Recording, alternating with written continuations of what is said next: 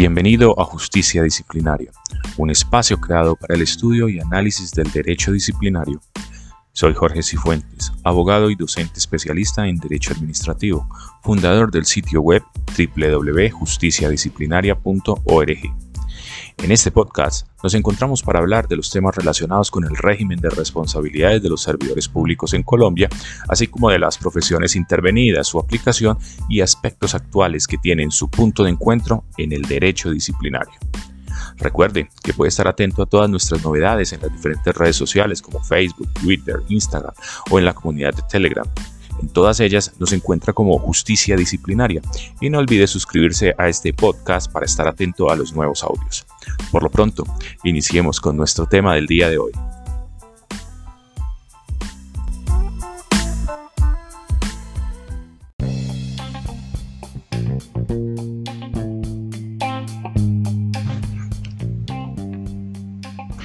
En este primer podcast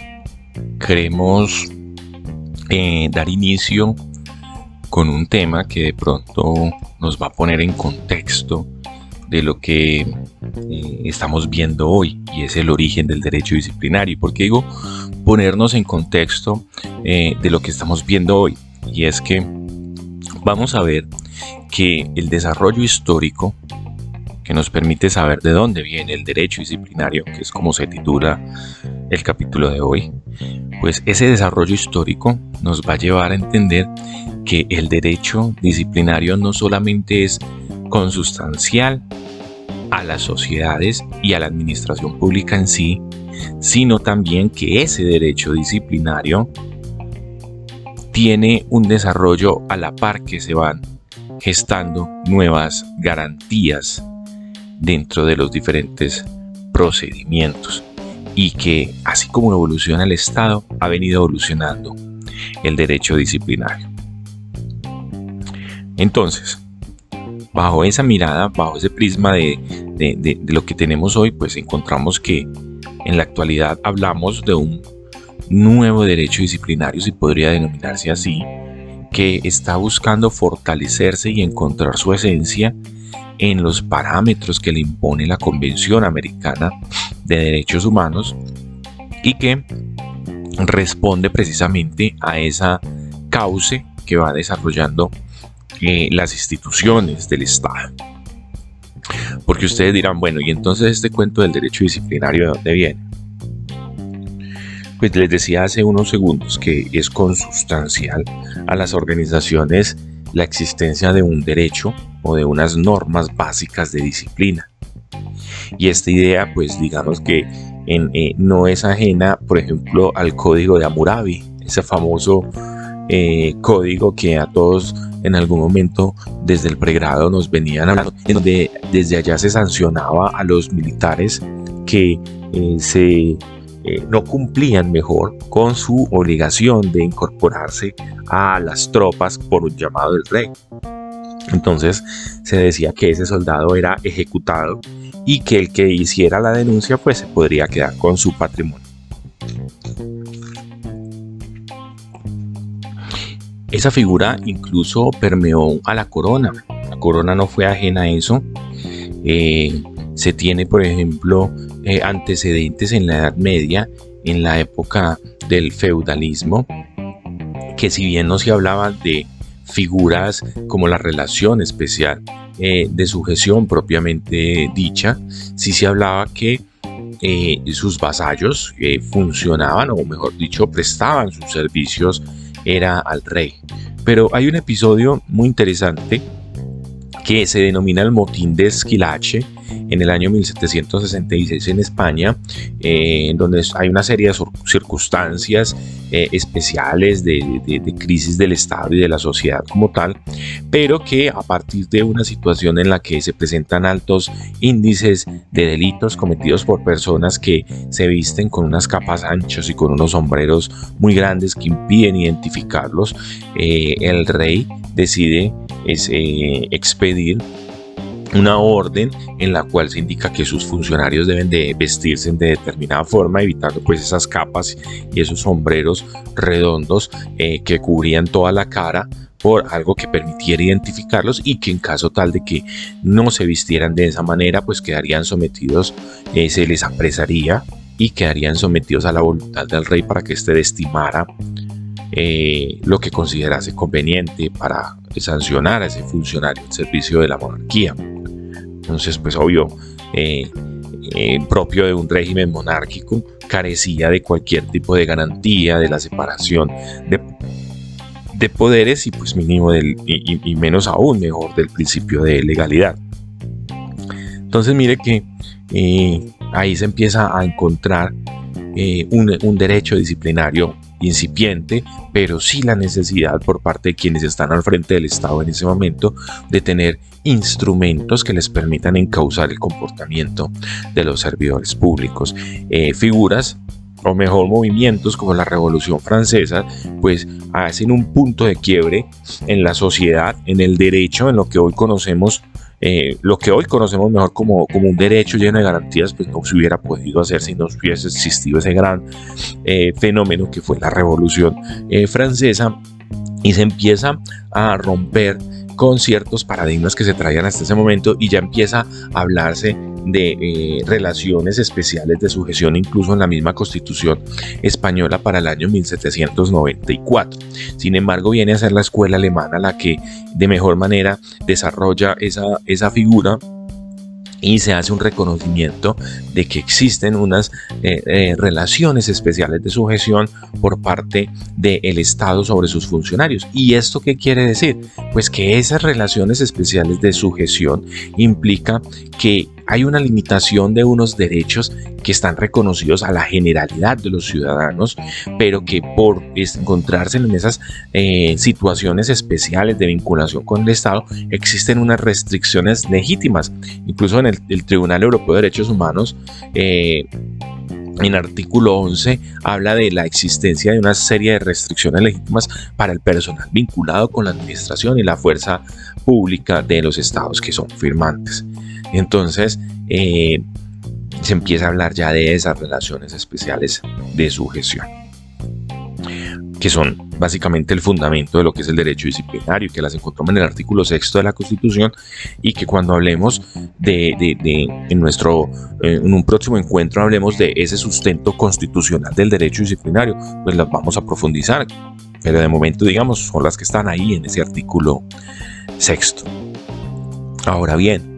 se viene, si queremos ya adentrarnos un poco más a la época colonial de este lado del, planeta, pues encontramos que existían dos figuras que eran muy propias de ese, digamos, si podríamos llamarlo así, derecho disciplinario. Porque pues yo digo que necesariamente eso era derecho disciplinario, así no tuviera otro nombre, pues así no, no, hubiese sido caracterizado en ese momento, pero el hecho de que la corona tuviera la posibilidad de plantear dos figuras, uno de ellos el juicio de residencia y otra el juicio de visitas, en donde eh, en el juicio de residencia el funcionario que llegaba por parte de la corona a reemplazar a otro, lo que hacía era un, llamado de cuentas para que ese funcionario que iba a entregar el cargo le dijera cómo quedaban los asuntos pendientes, cómo había sido el recaudo, en qué se había dispuesto el recaudo y demás, y ese pudiera establecer unos cargos en su contra y ese funcionario no pudiera tomar posesión en otro cargo hasta tanto no quedaran claras las cosas. Pero el juicio de visita era cuando un funcionario del rey o del consejo de India se desplazaba al territorio, en este caso pues a esta zona del planeta, para poder mirar a través de, de, unos cargos, una formulación de cargos que nacía de una queja que le llegaba al rey o al Consejo de Indias, poder mirar qué era lo que estaba pasando con ese funcionario y poder incluso determinar la, eh, por parte del rey, recogía las pruebas y se las entregaba al rey y el rey tomaba una decisión que podía ser incluso la de destituirlo y no permitirle ocupar más cargos dentro de la corona. Eso constituye también un derecho disciplinario. Ahora bien, pasa la época de la colonia y nos adentramos en la época republicana y empezamos a gestarnos como un nuevo país, mejor dicho, como una nueva república mejor. Y entonces ahí empiezan a mantenerse ciertas figuras eh, un poco matizadas y tratando de darles ya un debido proceso, como por ejemplo esos juicios de residencia que los encuentra uno en la constitución de 1821 y en algunas constituciones federales, como por ejemplo la de Antioquia. Entonces, mire que empezamos a heredar todas esas eh, formas eh, propias de la colonia y que eh, tienen cierta conexión con las que hablábamos ahora, que eran propias también de los países con unos regímenes monárquicos en Europa. Pero ya en esta época republicana empiezan a dilucidarse en ciertas instituciones como la Cámara de Representantes, el Senado de la República, en donde desde la Cámara de Representantes se elige, estamos hablando ya del año 1863, una, un funcionario que se denomina el Procurador General de la Nación. Y ese Procurador General de la Nación establece claramente la Constitución que tendría como función cuidar de que todos los funcionarios públicos al servicio de la Unión desempeñen cumplidamente sus deberes antecedentes del Ministerio Público como hoy lo conocemos en el, y que están en el año de 1863. El procurador era un agente de la Cámara de Representantes y se establecía también e, ese juicio político a partir de la Cámara eh, de acusaciones o la Cámara de Representantes que tenía un cuerpo de acusadores para el presidente de la República y el Senado que definía esa suerte. Entonces miremos que ya empieza con ese movimiento que se denomina el movimiento de la regeneración, con la que nace la vida republicana en Colombia, se empieza a gestar todas unas instituciones que buscan establecer un cumplimiento de las funciones de esos servidores. Y llega la Constitución de 1889. Con esa Constitución de 1889 empieza entonces a haber un, todo un desarrollo legal. Digamos que una de las principales normas viene a ser la Ley Cuarta de 1913, que es el régimen municipal y político, en donde nuevamente se habla del Procurador General elegido por la Cámara de Representantes para un periodo de cuatro años. Y ese eh, Procurador General de la Nación, digamos que eh, señalaba nuevamente que sus funciones eran velar porque sus funcionarios del orden nacional desempeñaran cumplidamente sus deberes y existían unos fiscales y unos personeros que se encargaban de los funcionarios del nivel departamental y municipal respectivamente. Y algo interesante de esa ley es que empieza a recoger la idea de una relación especial de sujeción. Eh, esa ley en el artículo 239 dice que a los empleados, sea del nivel nacional, departamental o municipal, no se les puede imponer los deberes sino los establecidos por las leyes, los reglamentos del gobierno y las órdenes de sus respectivos superiores, bien sea el presidente, el gobernador o el alcalde. Entonces mire que ya empieza a decirle, ojo señor funcionario público, que usted, sobre usted hay una carga especial y esa carga la, constituye precisamente todas las órdenes, las leyes, los decretos que se expidan por parte de cada una de las autoridades. Podemos seguir mirando normas, por ejemplo, eh, el primer antecedente que se tiene en materia de régimen de carrera administrativa en el sector público es la ley 165 de 1938 y ahí ya, ya, empieza, ya empieza a hablarse de una serie de deberes, la imparcialidad, la eficiencia, la discreción, el acatamiento de las órdenes, la honorabilidad, se habla de la buena fama. ¿Qué será eso de buena fama? En otro capítulo, también en otro audio, abordaremos una cosa que se denomina los conceptos eh, indeterminados. Cuando hablemos de tipicidad, vamos a hablar de legalidad, vamos a hablar de esos conceptos jurídicos indeterminados, en donde vamos a encontrar una serie de cosas bien interesantes en este derecho disciplinario. Eh, bueno, y así se empiezan a, potenciar una serie de decretos como el 2091 del 39, el 1191 de 1940, el 1679 del 58. Y digamos que en todas esas normas básicamente uno empieza a encontrar que y se, se, gesta un desarrollo del derecho disciplinario a partir de los deberes, el establecimiento de unas prohibiciones, se empiezan a establecer también un tipo de sanciones como las amonestaciones privadas, escritos con copia de la hoja de vida, suspensiones y eh, se establecen también unas comisiones eh, eh, territoriales para el manejo de esos eh, carrera administrativa y del estatuto de la función pública. Y entonces en esas comisiones también se abordan las quejas y los informes en contra de los servidores públicos. Ya en el año 1972 se establece a través de la Ley 20 el Tribunal Disciplinario para investigar y sancionar en única instancia a los altos magistrados de la justicia y a los abogados. Y eh, establecemos en el año 1974 el régimen disciplinario del Ministerio Público y las competencias de este a través de la ley 25 del 74 frente a los funcionarios del orden territorial y el ejecutivo a nivel nacional. Y digamos entonces que pues no nos vamos a detener aquí a dar un, listado detallado de toda esa cantidad de normas, eh, sin embargo que podemos decir si podemos traer aquí ya aproximándonos al año 1984 y 85 que se expide la ley 13 del 84 y el decreto 482 del 85 en donde se puede hablar de que eh, fueron las primeras herramientas que permitieron desarrollar y dar un vuelco al régimen disciplinario toda vez que se ahonda en la principialística la separación de etapas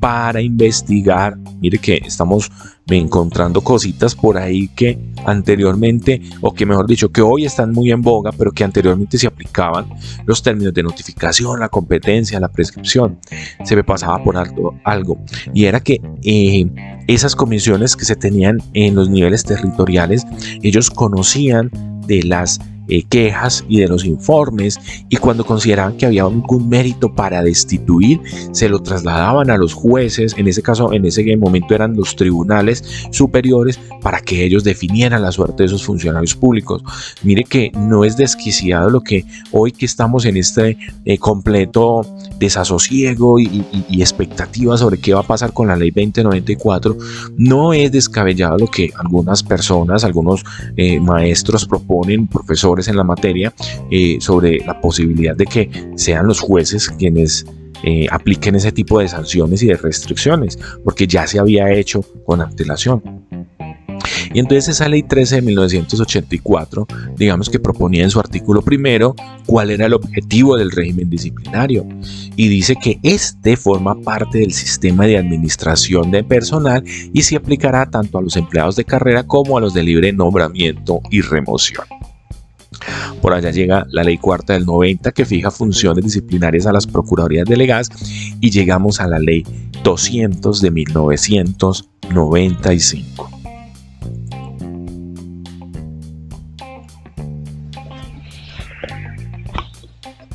Esa ley 200 de 1995 ya viene a ser el punto de quiebre en la materia disciplinaria, ya que se habla de, se trata mejor del código disciplinario que sienta las bases y la separación por completo desde la dogmática del derecho penal para entrar a reconocerlo como parte del derecho administrativo. Y entonces me dirán, venga, pero ¿cómo así que como, como parte del derecho penal? Sí, porque cuando uno mira todas esas normas que les acabo de mencionar, si ustedes eh, quieren, quieren hacer el ejercicio y darle una mirada, ustedes van a encontrar que en esas normas eh, el comportamiento de los servidores en algún momento se criminalizaba y tanto así que daba hasta para que existiera la posibilidad de pagar con arresto eh, ciertas eh, conductas que la administración consideraba que eran unas faltas disciplinarias. Sin embargo, Luego con la evolución ustedes también van a encontrar que se empieza a hablar de que si a usted lo sancionaron por una causa criminal por ese hecho, no va a ser sancionado administrativamente. Entonces también se avanza en esa separación de esas dos ideas, pero es la ley 200 la que establece ese punto de quiebre, como se denomina en materia disciplinaria, y se empieza a estructurar conceptos propios como el deber funcional y se traen ya garantías del proceso penal al disciplinario, pero con una óptica más administrativa. la presunción de inocencia, la legalidad, la favorabilidad, el indubio prodisciplinado, la culpabilidad, entre otros. Entonces, esa ley 200 establece, digamos que, ese punto de quiebre, sin embargo, sin embargo, en un país de estos, con unos niveles tan altos de corrupción, se empieza a ver que hay una serie de falencias eh, por un catálogo tan precario de faltas gravísimas y unas sanciones muy débiles. Por lo tanto, es necesaria su derogatoria eh, por la ley 734. Con la ley 734 de 2002, que es modificada hasta el año 2011 con la ley por la ley 1474, se hace un esfuerzo mucho mayor y se habla ya de código disciplinario único, porque tanto pues con la ley 200 también se empezaba a hablar de código disciplinario único, pero ¿por qué disciplinario único? Porque había muchos regímenes, incluso en los niveles territoriales existían regímenes especiales dependiendo cada uno de los servidores y si teníamos una entidad como la Procuraduría General de la Nación se volvía muy complejo la aplicación de una normativa particular para poder sancionar a todos los servidores públicos. Entonces se establece un código disciplinario único en donde se reconoce eh, la reserva legal frente a las eh, prohibiciones, es decir, solamente frente a las sanciones, las prohibiciones, solamente el legislador puede establecer cuáles son las sanciones, cuáles son los tipos y no puede quedar al arbitrio de cada entidad territorial. Eso me recuerda a un episodio muy paradójico en donde cierto gobernador de un departamento, y no estoy hablando de hace muchos años, estoy hablando de unos tres o cuatro años, buscaba a través de una ordenanza eh, generar una inhabilidad para los contratistas que le incumplían al departamento. Obviamente, pues no,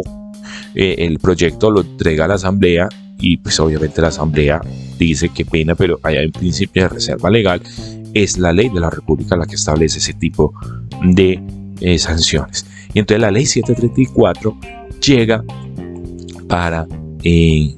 fortalecer las sanciones y por eso es que encontramos que las faltas gravísimas pues tienen una sanción que va con destitución e inhabilidad de 10 a 20 años, que eso para ese momento era una novedad. Eh, se habla, eso incorpora mejor faltas graves por violaciones a derechos humanos, la incorporación eh, de este procedimiento a los regímenes instituidos para las fuerzas militares y de policía, eh, se vincula ya al quejoso, eh, se, haciéndolo parte del proceso en ciertos momentos, que eso lo vamos a mirar cuando busquemos las diferencias entre el quejoso y el informante, y, se establece pues un catálogo de sanciones que van desde la amonestación por escrita. es importante entonces que veamos cómo ese derecho disciplinario tuvo este avance eh, tan importante. Esta ley 734 tiene algo particular y es que eh, aplica no solamente o lo aplica no solamente para el procedimiento administrativo sancionatorio de las entidades públicas, que recordemos que el derecho disciplinario eh, surge como una autotutela de la administración, porque es la forma en que puede controlar a sus servidores, pero también hay que decirlo que de él se surten procesos jurisdiccionales como el que se surte ante eh, el extinto Consejo Superior de la Judicatura, hoy Comisiones Nacional y Seccional de Disciplina Judicial, sirve de apoyo para algunas eh, eh, profesiones liberales que son intervenidas. En algún momento vamos a hablar aquí también, como la medicina, como la contaduría, la ingeniería. En algunos casos se sirve de apoyo este código si no recurren al código administrativo, que las normas por remisión así lo establecen. Entonces tiene esa particularidad. Por eso es tan importante sentar la base de esta ley 734, hoy reformada por la ley 1952 Teníamos previsto que esa ley 1952 entrara en vigencia el 1 de julio del 2021, pero el plan de desarrollo de 2019 a través de la ley 1955, mire lo pegaditas que estaban esas normas, estableció de que se debía eh, postergar su entrada en vigencia para el año eh, a partir del 1 de julio del 2021, conforme al artículo 144 de ese plan de desarrollo, ley 1955. Sin embargo, días antes, que tuviéramos la posibilidad de entrar en vigencia por cuenta también de las exigencias de la Corte Interamericana, se expide la ley 2094, ley que digamos que no voy a entrar aquí en detalles para no hacer más largo este podcast, pero que lo abordaremos en un siguiente capítulo, ley que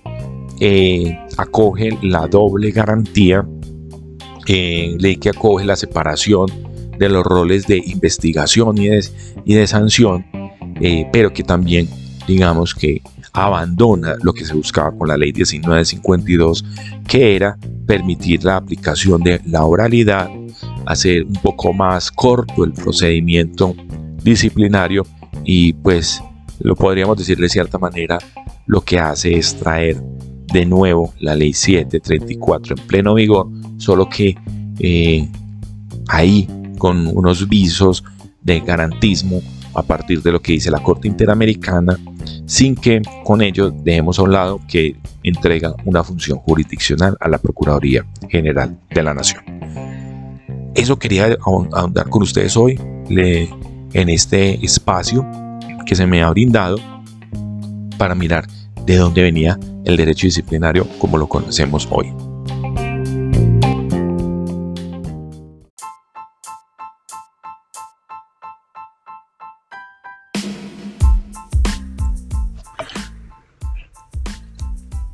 Hasta aquí entonces eh, Justicia Disciplinaria, el podcast que reúne a la comunidad jurídica interesada en conocer los diferentes temas del derecho disciplinario en Colombia. No olviden seguirnos en nuestras redes sociales. Búsquenos como Justicia Disciplinaria en Twitter, Facebook e Instagram. También puede seguirnos a través de la página web www.justiciadisciplinaria.org y en este podcast Justicia Disciplinaria en Spotify. Es un esfuerzo que se realiza para poder eh, mantenerlos al tanto y poder que podamos aprender entre todos qué es esto del derecho disciplinario en diferentes temas de actualidad. Estamos atentos a sus comentarios, como les digo, nos visitan en, el sitio web o nos pueden encontrar en las redes sociales y siempre será un gusto escucharlos, eh, siempre será eh, un placer poder conocer cuáles son sus expectativas y si tienen algún tema, abordarlo aquí. Muchísimas gracias, feliz día.